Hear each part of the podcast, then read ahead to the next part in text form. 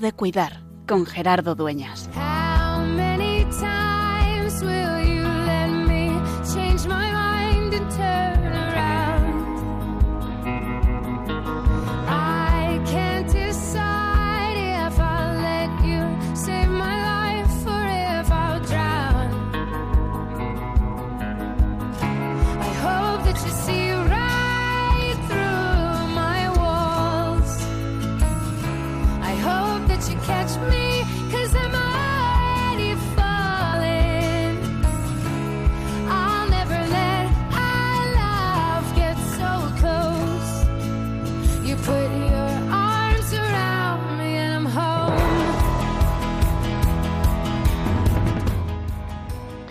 Todos hemos vivido y padecido esta pandemia que aún nos dura y que todavía nos tiene que durar.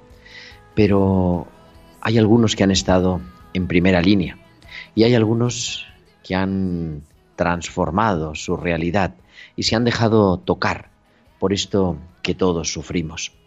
Y es que hace dos meses, parece que ha pasado más tiempo, pero no es tanto, habría en Madrid, donde ha sido de España el centro de la pandemia, el centro de los problemas, un nuevo hospital, el Hospital COVID y FEMA, en el que se nos recuerda esa presencia sufriente, esa presencia a pesar del virus.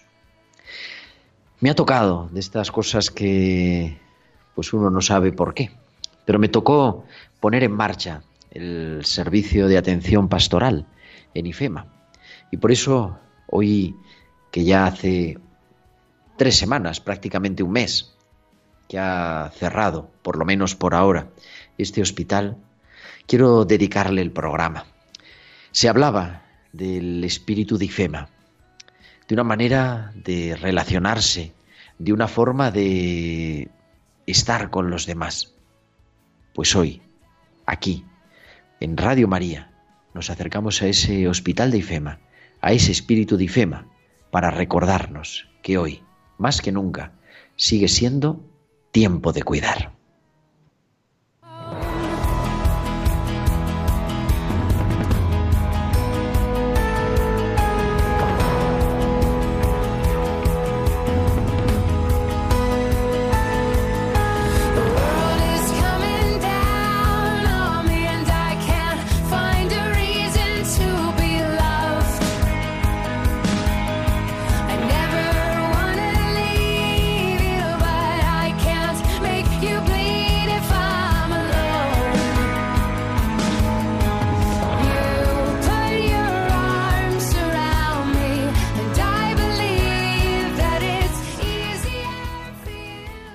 Las 8 y 6, las 7 y 6 en Canarias. Hola amigos, queridos oyentes. Comenzamos una nueva aventura en directo en Radio María. Hoy desde estos estudios improvisados, seguimos en los estudios improvisados de María TV en la parroquia de San Bonifacio en Madrid, porque seguimos todavía sin poder estar en el estudio de los estudios centrales de Radio María, pero también en un estudio improvisado está Mónica García haciendo que esto suene estupendamente bien. Muy buenas tardes, Mónica que ahora casi enseguida la vamos a escuchar. En un momento nos va a decir hola. Y también hoy en el control central, eh, Nicolás García, que está haciendo también que esto suene todo estupendamente bien. ¿De qué vamos a hablar en el programa de hoy? Pues ya lo decía en el, al comienzo, vamos a hablar del espíritu de IFEMA. Vamos a, bueno, vamos a continuar con nuestra psicóloga de cabecera, con esas mini terapias para la cuarentena. Vamos a escuchar esas historias de hospitales con alma que nos trae Valcisa y dos testimonios muy bonitos. Uno que vamos a tener ya enseguida, que es uno de los capellanes del hospital de IFEMA, Ignacio Ortiz, y también vamos a hablar con uno de los médicos, uno de los epidemiólogos que eh, nos ha hablado el doctor Pablo Barreiro. Todo esto y es Mónica Martínez, no Mónica García, la que creo que está ya con el micrófono al pie del cañón. Monique, bonsoir. Bonsoir. ¿Cómo está usted? Bien, gracias a Dios. Es que me has despistado con lo de Mónica García, Gerardo. pues es que yo me he liado yo con tanto. Es Nico García y Mónica Martínez. Exacto, Pero exacto. así estamos. Y decía que nuestros oyentes nos escuchan, pero también que entren en comunicación con nosotros, que nos gusta que nos manden preguntas, que nos manden reflexiones y lo pueden hacer siempre a través de nuestro correo electrónico tiempo de cuidar y a través de nuestras redes sociales. En Facebook somos Radio María España y en Twitter arroba Radio María Spain. Y también pueden publicar los comentarios con el hashtag almohadilla tiempo de cuidar. Y durante la emisión en directo del programa, a nuestro WhatsApp, vuestros mensajes, el 668 594 383 el 668-594-383. Pues ya tenemos todo preparado, son las 8 y 8, las 7 y 8 en Canarias, y nos vamos hasta el hospital de Bilbao. Allí nos espera Valcisa.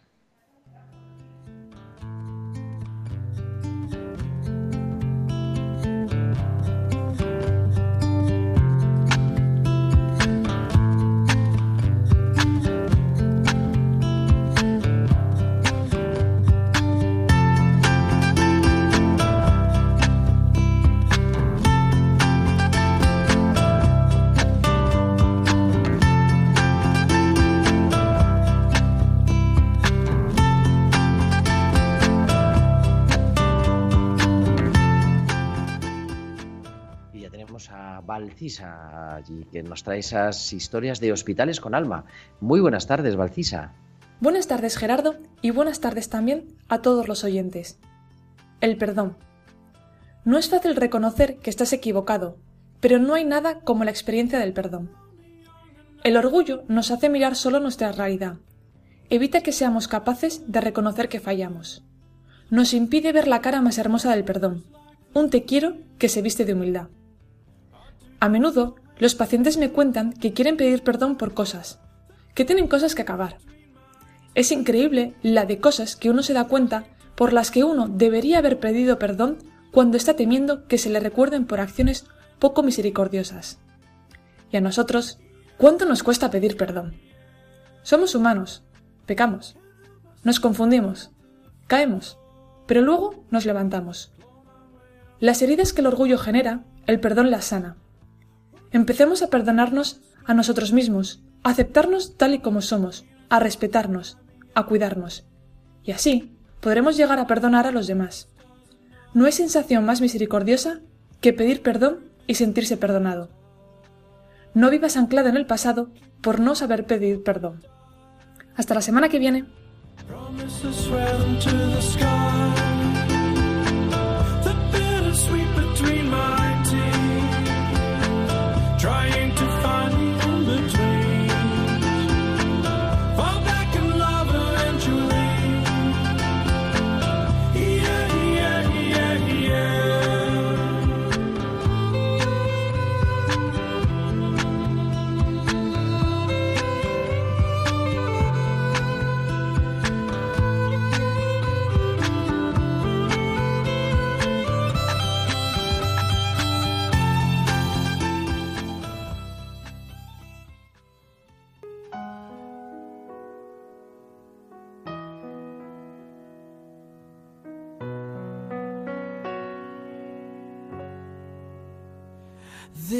A peace I've come to know.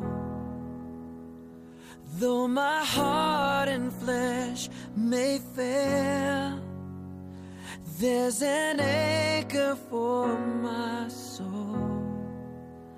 I can say it is well. Jesus has overcome and the grave so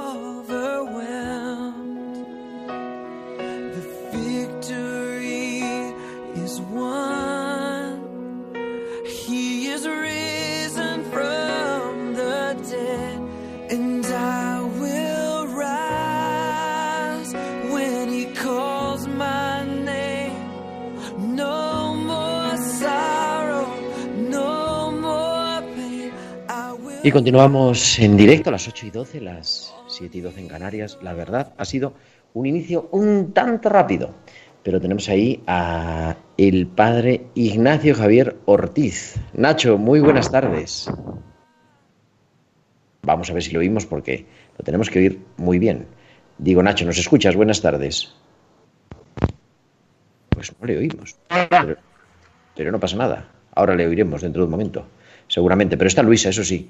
Luisa del Campo, muy buenas tardes. ¿Cómo estás? Muy buenas tardes, espero que me digáis bien. Te oímos alto y claro. Fenómeno. No, no oímos nada, Nacho, pero bueno. Ahora cuando... Nacho, tienes la línea abierta. Cuando puedas hablar, hablas. Eh, ¿Me oyeis ahora? Ahora te oímos bien. Ahora sí. Eh, ahora. Muy buenas tardes. Decía, Nacho es, eh, es uno de lo- del equipo de, de capellanes que ha estado en el hospital de IFEMA. Es así, Nacho, ¿no? ¿Me oyes ahora? Es que es- estoy intentando subir un poco el volumen que no oigo bien.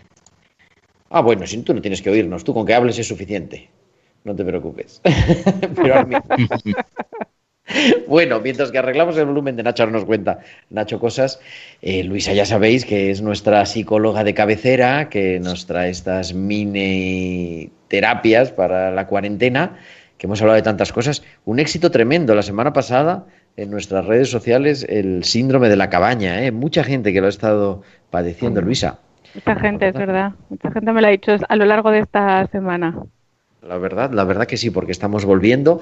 Ahora ya toda España, el año, la semana pasada, ¿cómo, cómo pasa el tiempo? Eh? ¿Cómo La pasa? semana, ahora ya estamos todos en fase 1, por lo menos, en Madrid, en algunos lugares en fase 2. Yo he venido, he salido esta tarde y he venido aquí caminando y, pues se veía ya un ambiente de gente por la calle.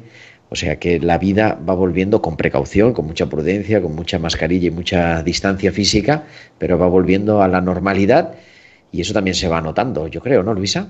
Sí, se nota mucho, sobre todo en la calle, ¿no? Que es quizá eh, donde más lo podemos observar. Y, y unido al programa de hoy, que me ha gustado mucho la idea de celebrar o del espíritu IFEMA, ¿no? Yo creo que es un tiempo de cuidar, como se llama este programa, y de cuidarnos con responsabilidad, porque el otro día alguien me decía, bueno, pero yo puedo invitar a mi casa en lugar de a 10, pues a 12 o a 20, ¿quién lo va a saber, no?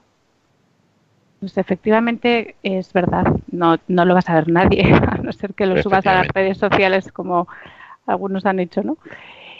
Pero no se trata de eso, ¿no? Quizás este tiempo es un tiempo de cuidarnos eh, los unos a los otros de otra forma.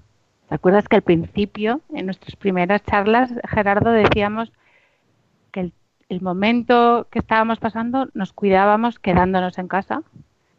Exactamente. Eso podía salvar vidas, ¿no? Y, y hemos hecho todos un esfuerzo muy grande para estar confinados y ahora el esfuerzo grande es precisamente el ser responsables. Y es una responsabilidad individual, porque es verdad, no va a venir un policía a cada casa a ver si lo estamos haciendo bien o mal. En esto consiste también la responsabilidad, ¿no? En que cada uno sabemos, más allá de la ley, ¿no? Eh, qué es cuidar ahora y cómo estamos siendo responsables. Yo creo que muchos de los que habéis estado trabajando en este tiempo de confinamiento y en esta pandemia habéis hecho un gran sacrificio. Si habéis visto las calles se han seguido limpiando, ¿no? Eh, los autobuses han seguido funcionando, el metro también. Eh, tantos servicios, además de los médicos, que por supuesto han sido Sí, muchos, muchos. Decía yo, me parece que lo he dicho yo aquí en el programa, ¿no? Un día salí a caminar muy temprano y en los cubos de la basura, claro, es que Claro. pues es y, y necesario. tantos edificios se han seguido limpiando y eso lo ha hecho alguien, ¿no? Esa tarea. O sea, ha habido mucha gente que ha seguido trabajando en este tiempo tan complicado, tan difícil y, y esa gente se merece un respeto.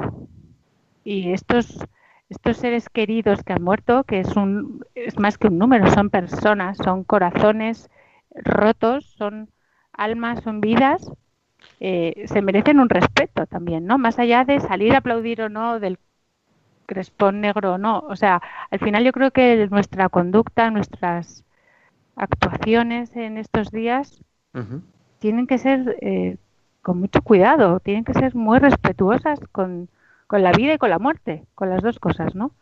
y con todos los que habéis estado entregando vuestra vida en estos tiempos tan duros, que, soy, que son muchos, y no a lo mejor no los conocemos a todos, no, tienen nombre todos, ¿no? Pero, pero son muchos. Entonces, eso ahora implica una responsabilidad muy grande. Y entonces no podemos tirar por la borda todo eso. Entonces significa que ahora, pues lo que tú decías, vamos a salir a la calle, pero no podemos volver como si no hubiese pasado nada, Eh, que tomar conciencia de que han pasado muchas cosas y, y, hay que hacerlo con esa gratitud, ¿no? Con esa devolver, con ese devolver lo que nos han dado de una forma tan anónima, ¿no? ese seguir cuidando en realidad, ¿no?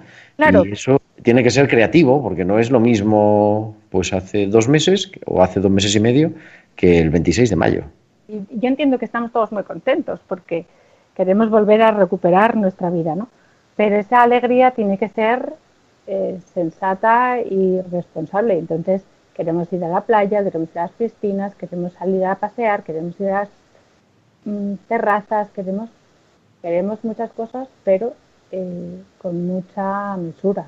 Entonces, yo entiendo que hay que celebrar, pero hay que seguir también acompañando, ¿no? Eh, esos dolores y esos esfuerzos y esos sacrificios que tanta gente ha hecho, ¿no? Eh, el otro día decía un médico en Twitter, ¿no? Yo he pasado mucho, he tenido que sacrificar mucho, no solo yo, sino también mi familia, para eh, que ahora la gente no se lo tome en serio, ¿no? Entonces, claro, es más allá de la ley, es la responsabilidad de cada uno y haciéndolo bien, aunque no nos vea nadie. Yo creo que todos, ¿no? Un poco Nacho también, Nacho, que ya creo que ya hemos recuperado el micrófono, y ya nos oye bien. Sí, me oís bien, ¿no? Eh, estás, digo, habiendo estado en primera fila, a mí me ha tocado estar en primera y media. Pero ¿cuál está en primera, primera? eh, les decía yo, hace, me mandaban, supongo que lo habéis recibido por las redes sociales, de estas dos mil cosas que me mandan, ¿no? Un vídeo como de un minuto de todas las cosas que se ponía un sanitario para poder entrar con el coronavirus y decía un era crítico casi, vamos, crítico no, totalmente crítico, como diciendo, para que ahora tú vayas y no mm, guardes la, prudencia, ¿no? No sé, creo que también, ¿no, Nacho? Es después de todo lo que habéis vivido es una forma de, tener más prudencia, se extrema la prudencia. ¿Tú lo, vives así en tu día a día ahora mismo?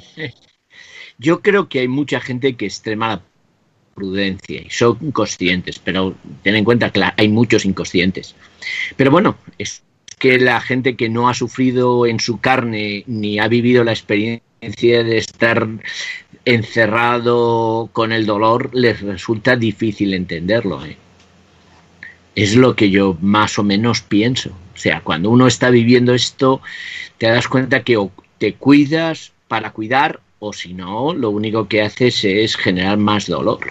Es lo que más o menos yo veo y fíjate que, el, que sigues eh, trabajando y sigues pidiendo por favor que te pongan la mascarilla, que guarden las distancias, pero la gente no termina de ser consciente y esto a veces duele, duele, duele. A veces duele eso que decía Luisa. Y bueno, María, ¿cómo está Luisa? No te hemos preguntado hoy. María está encantada porque ya ha podido quedar con una amiga a dos metros de distancia con mascarilla y todo, pero se han visto más allá de la pantalla y entonces esto ya, bueno, ha dado energía para toda la semana. Muy bien, pues querida Luisa del Campo, te seguimos en vivetuvida.es, en tu blog, también con esas pautas para el confinamiento. Y bueno, ¿se va a poder volar o no se va a poder volar?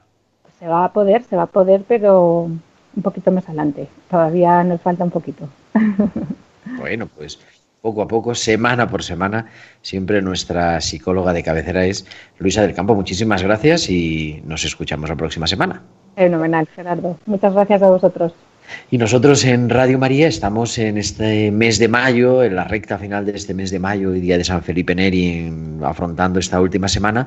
Y siempre sabéis que en el mes de mayo es nuestra eh, campaña, nuestra campaña de donativos. Y por eso hoy también queremos escuchar el director editorial de nuestra radio, Luis Fer, Luis Fernando de Prada, nos trae un mensaje que os invito a que podamos todos escuchar con el corazón y que nos podamos unir a él también.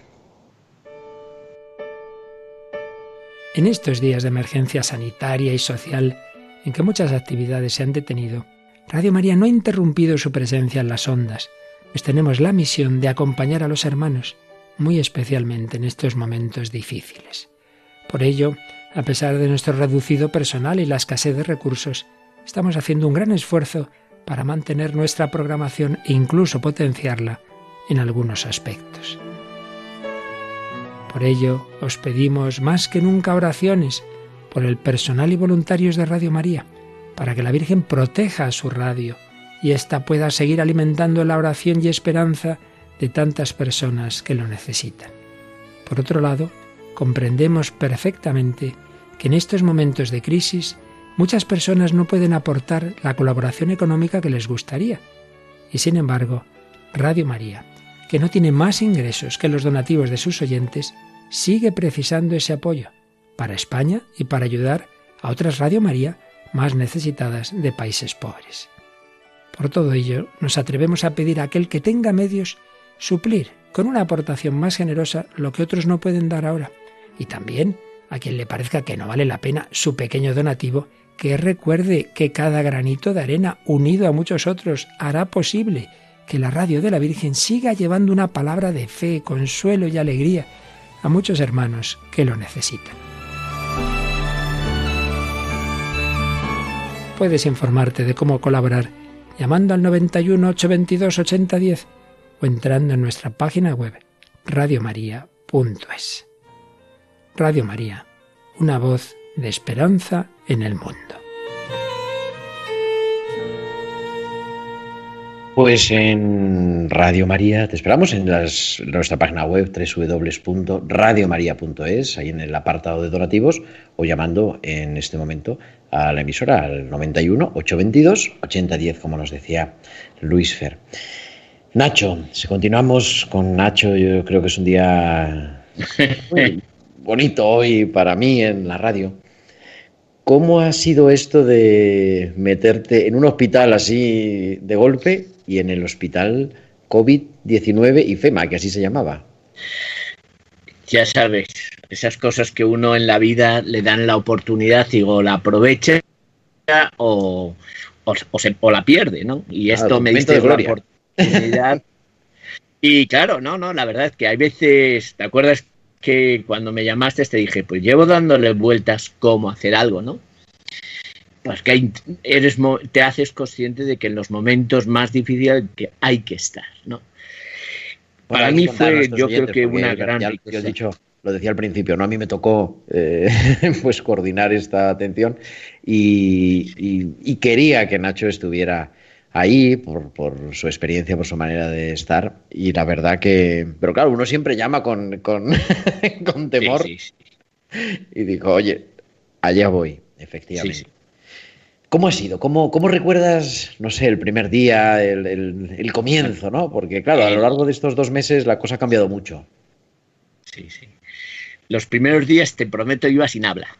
Me acuerdo que llegué, Juan me acogió, me, fue presentando y yo en silencio digo, Juan, no te asustes, es que yo cuando tengo miedo guardo silencio porque estoy expectante, estoy observando, estoy viendo.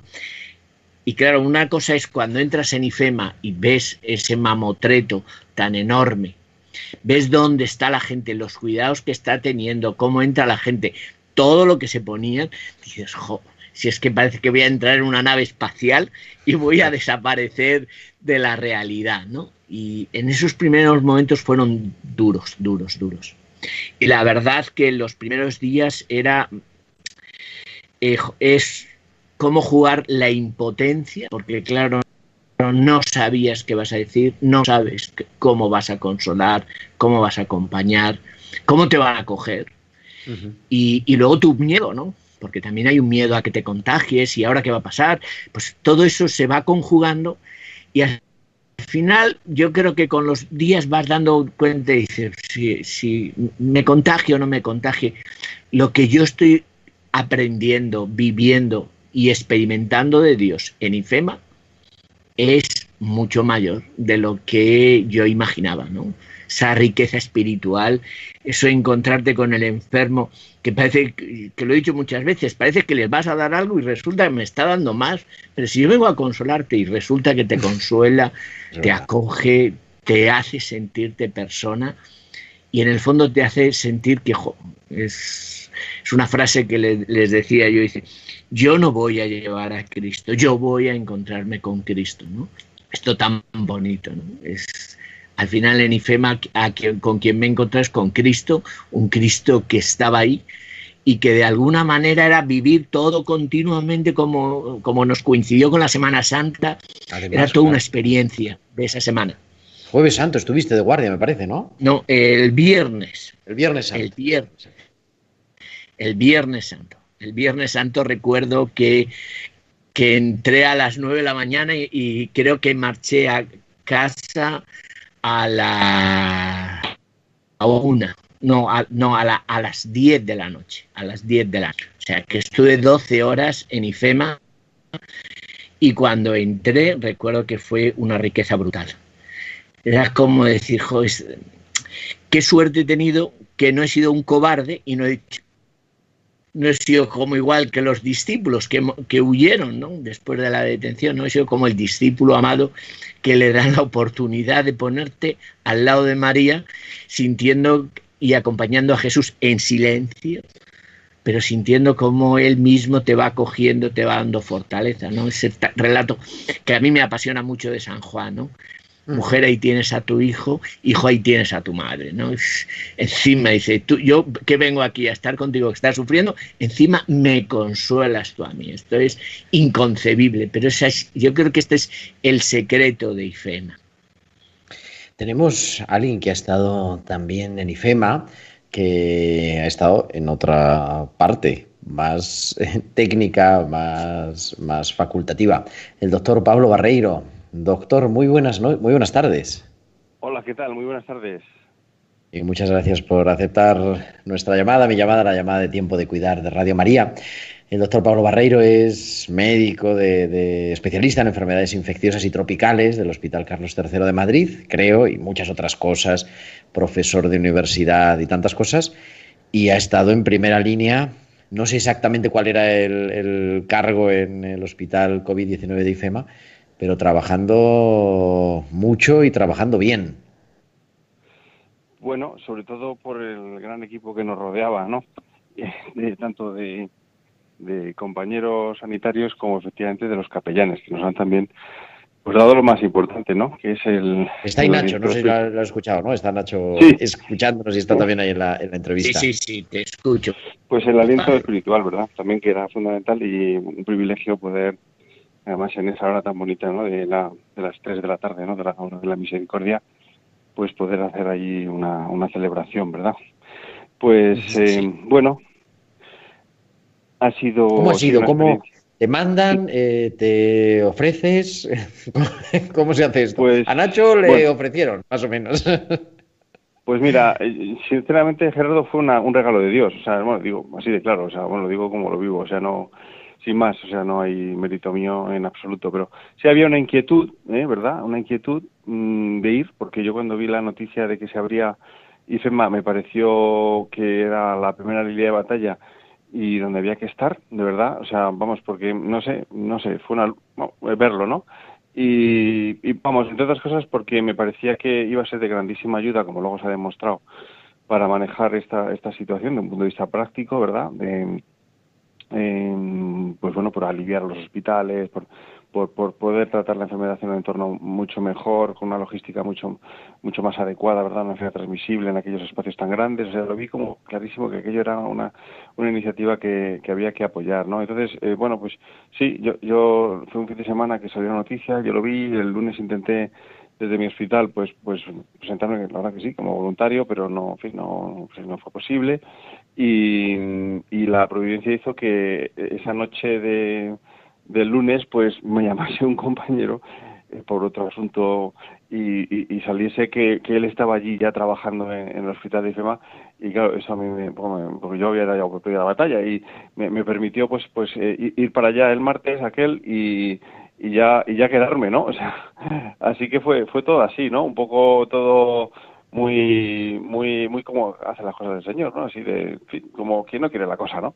Pero que te siembra un algo y luego te lo acaba, en fin, si tú lo persigues, pues te lo acaba regalando, ¿no? Yo, yo lo vivo así, ¿eh? Lo vivo así, ya digo, a lo mejor es una, cosa muy mía, pero en fin, así lo vivo y así además que, que la verdad que sí, porque todo ha sido, bueno, todo en la vida, pero ahí ha habido mucha mucha gracia, ¿no? Sí, de verdad, o sea, lo digo así, ¿no? O sea, el encuentro con los enfermos, con los compañeros, eh, el propio, bueno, el vivir allí también, pues yo mismo la enfermedad, ¿no? Que fue también un momento muy especial.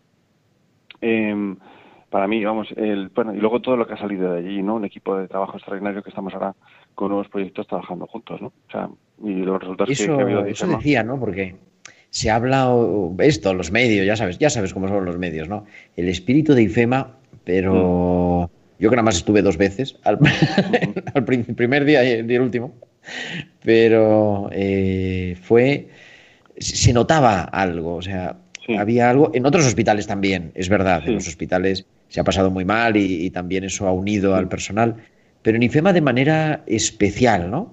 Sabéis que tenéis algo importante y, efectivamente que además que era ha sido decisivo. IFEMA en la crisis, han sido 4.500 pacientes prácticamente atendidos, eso es es una barbaridad, hubiera supuesto un gran colapso en, la sanidad, ¿no? Pero ¿cómo se vive ese, espíritu? ¿Cómo se ha producido y cómo lo podemos hacer que no se muera? Bueno, yo creo que primero porque eh, eh, es verdad que allí había eh, muchos de nosotros éramos voluntarios, ¿verdad? Y bueno, pues ya cuando vas a algo tú pues porque te convence, pues pues y a veces incluso un poco con resistencias por parte de los propios hospitales, bueno, porque lógicamente ya cada hospital tenía también su propio follón y, era un, un, hospital, claro, de campaña, donde estábamos todos de prestado, ¿no? Estábamos allí todos acampados, ¿no? Que decir, pero que, que no, claro, nosotros pertenecemos a otro hospital y claro, marcharnos de otro hospital a, a, a dejarles un poquito aquí, allí, eh, bueno, pues, pues un poco más, eh, más abandonados, ¿no? Pero bueno, era necesario porque luego se ha visto que ha sido beneficioso para todos los, el hospitales, ¿no? Entonces, yo creo eso por un lado. Luego, eh, a ver, yo creo que el entorno era, era extraordinario.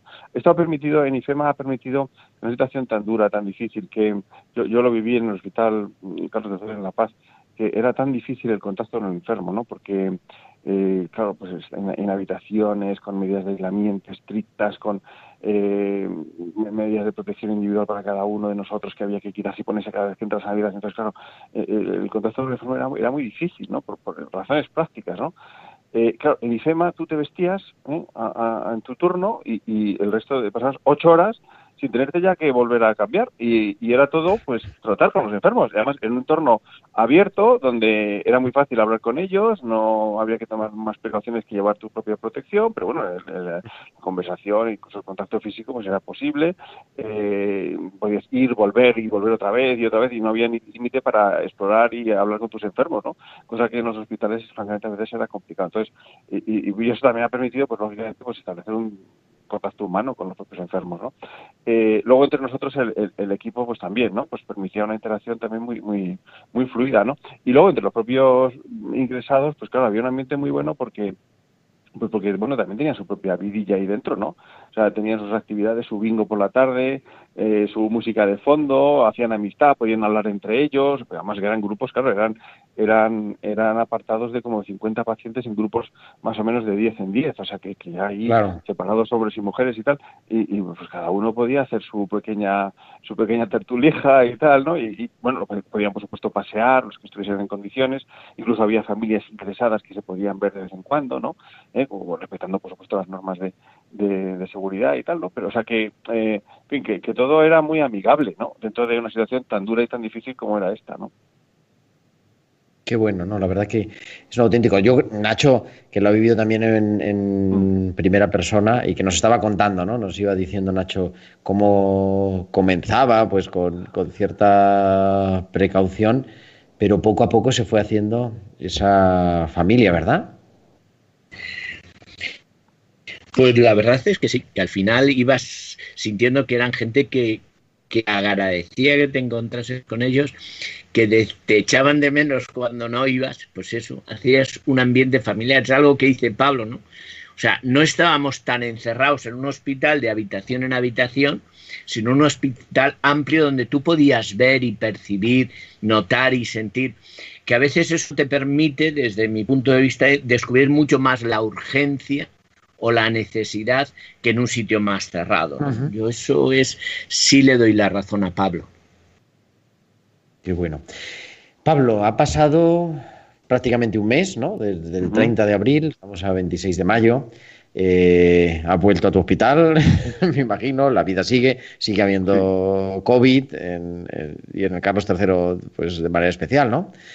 Eh, ¿qué, ¿Qué has aprendido de esta experiencia? Es verdad que estamos en mitad de ella. A mí me gusta y creo que tenemos que hablar, no sé, corrígeme, tú eres el, facultativo, ¿no? Tenemos que hablar del coronavirus en presente, no en pasado.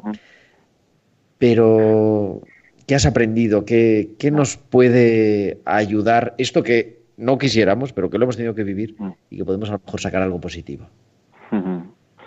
Bueno, a ver, a ver, yo creo que en este entorno, ¿no? Siempre eh, hablar de de esto, de esta desgracia que es, el, esta pandemia, claro, creo que con, la visión de la fe uno, uno tiene el convencimiento de que si esto pasa es porque hay un bien mayor, ¿no? O sea, yo tengo desde un principio el convencimiento de que, eh, claro, esto por supuesto que no, lo quiere nadie, ¿no? Ni, mucho menos Dios.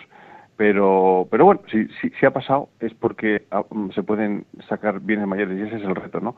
Que tengamos esa, esa visión, ¿no? De decir, bueno, aquí qué es lo bueno que puedo yo sacar de esa situación tan tan desgraciada no pues mira la primera eh, desde un punto de vista profesional si quieres no hablando profesionalmente pues eh, nos ha puesto a, nuestro en nuestro sitio no o sea el, el darse cuenta que la medicina pues es es una ciencia limitada no y, y, bueno pues el, el, pues el ser muy humildes no el, el reconocer que no sabemos sabemos muy poco sabemos eh, tenemos que, bueno, pues, eh, mejorar en, nuestro conocimiento, ¿no? Y, y, y, y, ver, eso es un, un, quizá un primer mensaje, ¿no? De, en esta sociedad nuestra de la ciencia, la tecnología, que parece que, que ya éramos semidioses, pues, pues, pues mira, somos unas criaturas que, que sufrimos igualmente la enfermedad y, y, estamos expuestos pues también a la muerte, ¿no? Eh, esto primer primer mensaje. Segundo, que, que la medicina mm, eh, tiene como vocación esencial y por encima de todo el servicio, ¿verdad? Se sepa o no se sepa, se haya medios o no los haya, haya medicaciones o no, eh, tengamos, no, sepamos, en fin, haya que... Eh, eh, da igual, o sea, hay que estar ahí, al lado del enfermo, da igual. Eh, y haciéndolo lo mejor posible, por supuesto, ¿no? Y, pero pero la, esencia es atender al, al paciente, ¿no? Eh, tercero, toda vida es importante, ¿no? Y esto, la verdad, que lo he visto en todos mis compañeros, ¿no? Cuando se había hablado en España poco tiempo antes de la posibilidad de eutanasia y leyes de eutanasia, etcétera, allí eh, allí no daba igual eh, quién, quién estuviésemos delante, ¿no? Eh, se luchaba por, por la vida de todos, ¿no? Luego, lamentablemente, pues ha, ha habido falta de medios, ¿verdad? Para, para para algunos pacientes y, pero eh, pero pero bueno eso era un muro contra el que es que no nos podíamos no podíamos saltar es que no había y no había no eh, eh, ha sido pues lo, más lamentable de todo esto eh, pues por el gran número de, personas que se pusieron enfermas pues pues pues los medios han sido escasos no pero no hemos dejado de luchar o sea a nadie a, nadie hemos dado por por perdido no eh, y luego la, necesidad, pues efectivamente también de, de, esa humildad, ¿no? La necesidad de, de, intentar buscar soluciones, ¿no? ¿Verdad? O sea, la, medicina también es investigación, es, es, ese afán por, por, por, buscar una solución, no basta solo con, con, con, estar cerca del enfermo, que es fundamental, pero hay que también intentar mm, conocer mejor las enfermedades, investigar, ¿no? Y luego transmitir esta información, ¿no? También muy importante, ¿no? Sea, que para mí me, me ha puesto muy, muy, muy en, en, la esencia de la medicina, ¿no? Primero la asistencia, eh, luego el, el, estudio, el conocimiento, ¿no? Llega a llegar a casa y estudiar para intentar buscar lo mejor, ¿no? Para tu paciente y, y luego pues también el, el, compartir eso que uno sabe, ¿no? La, la, la, parte más docente o más informativa, ¿no? De la medicina, ¿no? O sea que eso para mí ha sido, pues bueno, ver, ver como volver a las raíces, ¿no? De mi vocación de médico, ¿no? Me, me, ha, dado, me ha dado la ocasión, ¿no? Pues es eso, como es Dios escribe derecho en renglones torcidos y, y, todo eso podemos aprender, ¿no? Como nos decías también tú y, y, nada, y mucho cuidado, mucho ánimo, que todavía la cosa queda, queda un ratito. Sí, eh, la verdad es que sí. Ahora, presidente, pues estoy un poco ahora en, en, labores un poco de, de, seguimiento de la epidemia, ¿no? Un poco más de epidemiología, ¿no? Eh, viendo a ver de qué manera está evolucionando en ese afán de ahora que está la cosa más tranquila a nivel, digamos, médico clínico, ¿no? De, del tratamiento, pues estamos, yo estoy en labores un poco de, de sacar números, ¿no? y de hacer estudios para ver qué, cómo va evolucionando esto, para ver qué medidas hay que ir tomando y también ver de qué forma se debe proteger a, sobre todo a los más vulnerables. ¿no? Queremos saber eh, muy especialmente mm, cuántas personas en riesgo pues han podido ya pasar la infección y, y, qué medidas hay que tomar eh, en función de esos datos, eh, particularmente pues en ancianos, en enfermos crónicos, en personal sanitario, en, en, población expuesta, ¿no? En, eh, y luego también en la población general, ¿no? Pues ahí, estamos eh, intentando minimizar al máximo, pues eh, que vuelva que vuelva a ocurrir lo que pasó, ¿no? Es fundamental ahora mismo. Pues mucho ánimo, cuentas con nuestra oración y, y, aquí tienes también los micrófonos de tiempo de cuidar siempre a disposición por si es necesario utilizarlos. Doctor Pablo Barreiro, médico del Hospital Carlos III y voluntario en el Hospital COVID-19 de IFEMA. Muchísimas gracias, muchísimas gracias por tu trabajo, por tu dedicación y, y por estar esta tarde con nosotros en Tiempo de Cuidar. Muchas gracias a todos, un abrazo muy fuerte. Y Nacho, tenemos a unos amigos que han preparado una canción que tenemos, y vamos a escuchar ya y ahora ya la comentamos.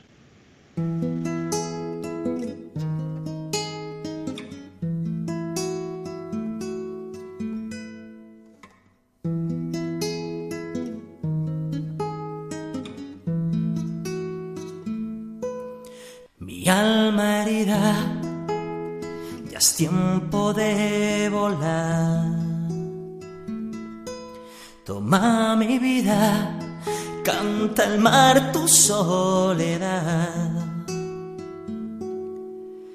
Llueve en silencio tu despertar.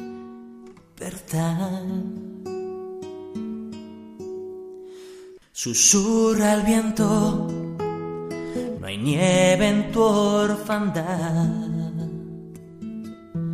Callado el cielo, delicadamente en paz.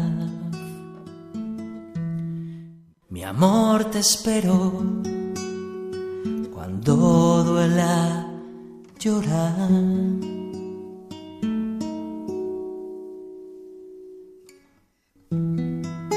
Has repartido los recuerdos que guardaste celosamente para despedirte en presencia de aquel rey menguante capaz de multiplicar chocolatinas los días nublados.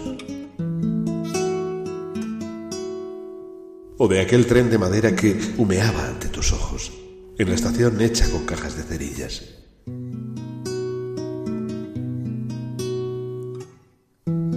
Sabemos que se agachan las nubes si es necesario que nieva azúcar cuando un niño enferma y que Dios llora en su cuarto cuando nadie le ve. Es el fracaso de los sabios, ¿sabes? ¿No es invisible la música? Morir es vestir la vida de nuevo sin las costuras del miedo. Sonreirás nerviosa, o eso creo, cuando vuelvas a verte como nunca te viste. naufraga lento, deshiela tu mirar. Besa mis miedos, tu dolor dejó el hogar. Morir es viento, sostén mi tempestad. Cuando duela llorar.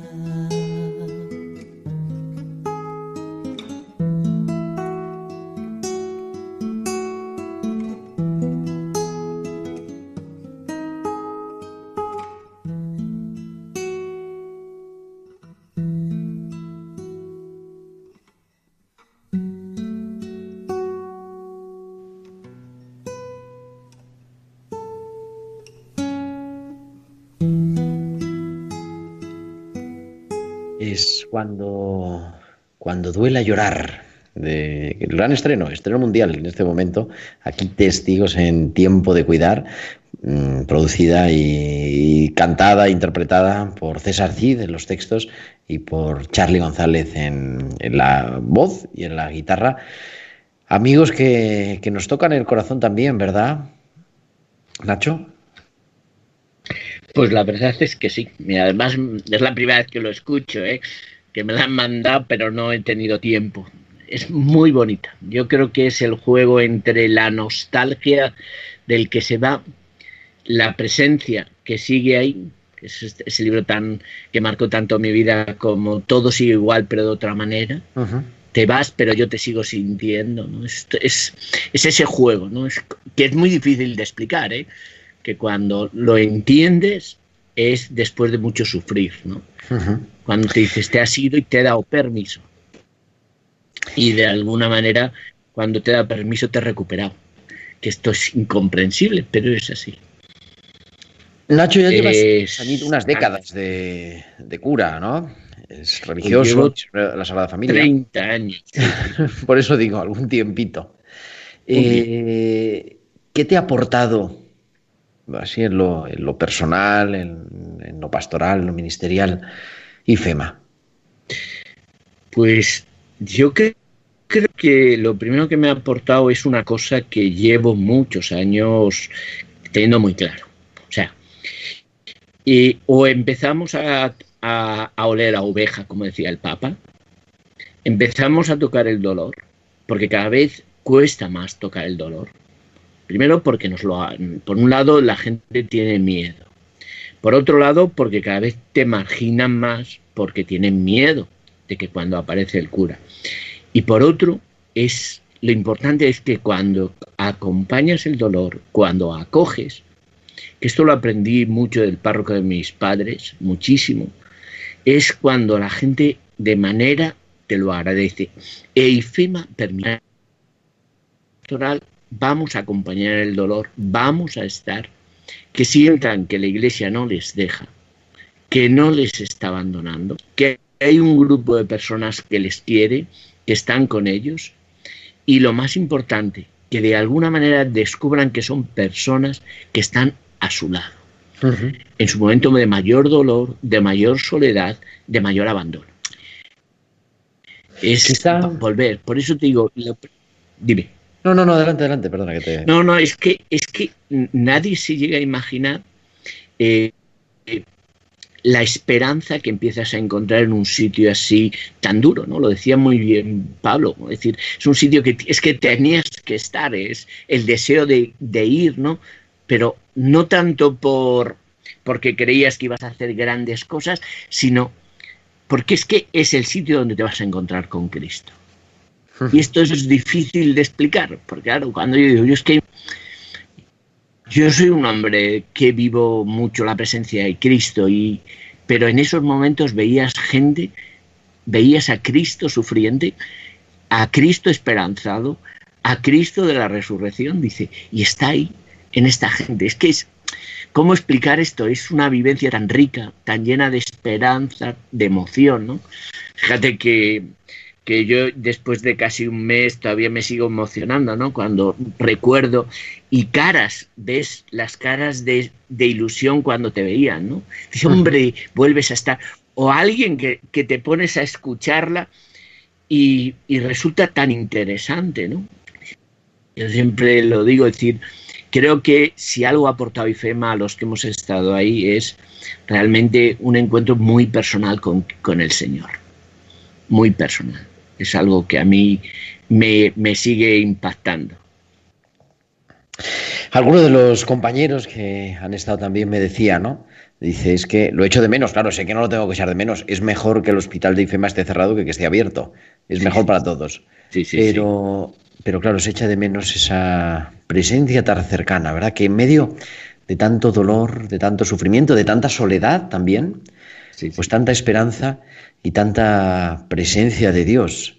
Y, y, claro, lo que estamos ya convencidos de la pastoral de la salud, ¿no? De, del cariño con el que Dios se manifiesta a quien sufre, pues es un respaldo y, y un respaldo también para escuchar, para acompañar, que quizá es la palabra que nos va quedando en este, cuando vamos saliendo, ¿no? En esta desescalada, lo que tenemos que hacer es acompañar, ¿no?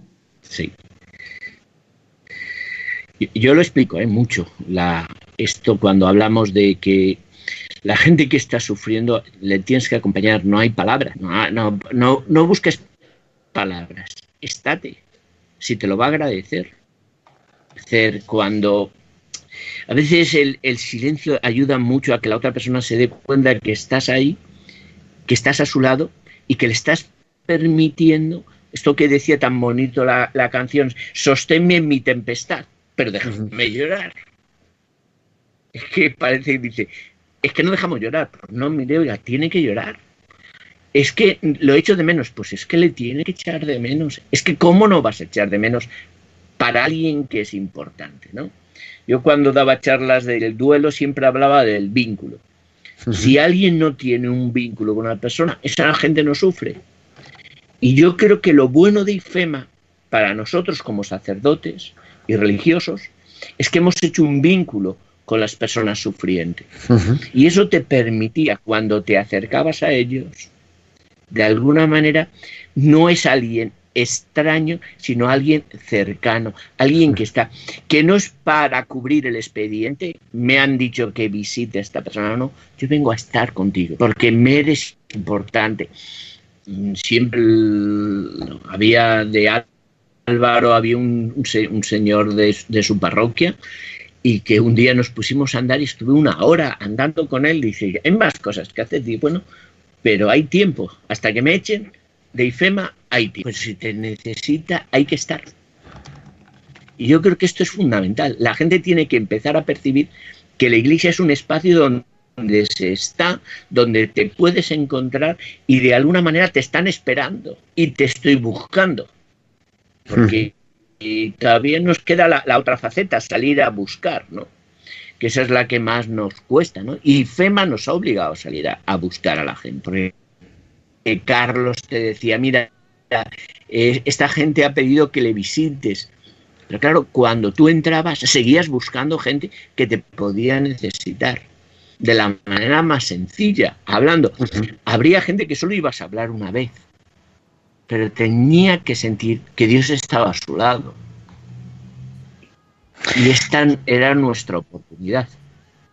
Pues ahí estamos. Nos ha puesto ya Mónica la sintonía. Esto quiere decir que estamos acabando. Nos queda a mí que quería hablar ¿no? también de cómo ir elaborando el vuelo, pero, pero bueno, habrá ocasión. Habrá sí. ocasión porque tenemos muchas cosas.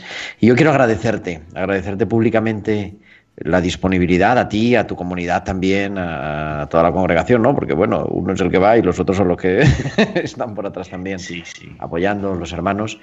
A todos los capellanes, al equipo de siete capellanes que me ha tocado coordinar, gracias por, por decir sí y, por llevar, pues cada uno desde su experiencia vital, cada uno desde su, vivencia, la esperanza. Y, y, gracias también pues, por querer estar aquí hoy y compartir un poquito esa experiencia que, que se graba en el corazón. Pues muchas gracias Gerardo por tu invitación.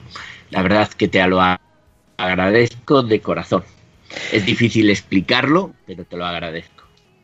Nacho, el padre Nacho, que le gusta llamar así, padre Ignacio Ortiz Cabañas, misionero de la Sagrada Familia, muchísimas gracias. Y a todos vosotros, queridos oyentes, pues ya viene la próxima semana, porque tendremos, estaremos el día 2 de junio, estaremos ya en junio. Ahora os dejamos con una conferencia de Beatriz Ozores, de Beatriz Ozores sobre la consagración a María a las 9 en punto en Radio María.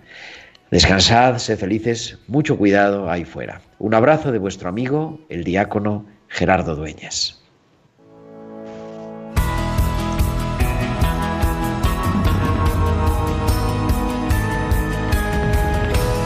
Tiempo de cuidar con Gerardo Dueñas.